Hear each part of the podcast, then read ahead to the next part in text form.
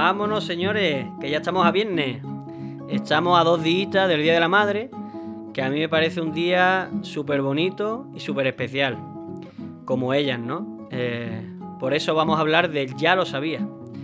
Vaya poder tienen las madres para saberlo todo siempre, ¿verdad?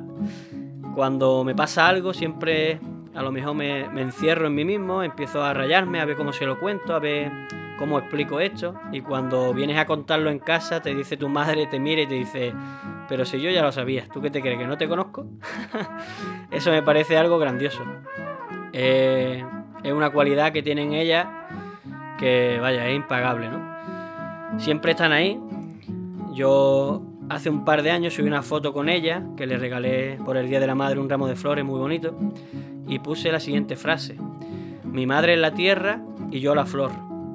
A veces florezco, a veces marchito, pero ella siempre está conmigo, ¿no? Ellas siempre nos demuestran ese apoyo, ese cariño incondicional, esa fortaleza, aunque ellos también tienen sus problemas, pero nunca lo cuentan y, siempre nos ayudan, nos ayudan y nos ayudan. Así que vamos, vamos a descorchar otra botellita de vino, vamos a vernos a la salud de nuestras madres y por el Día de la Madre va, va este podcast.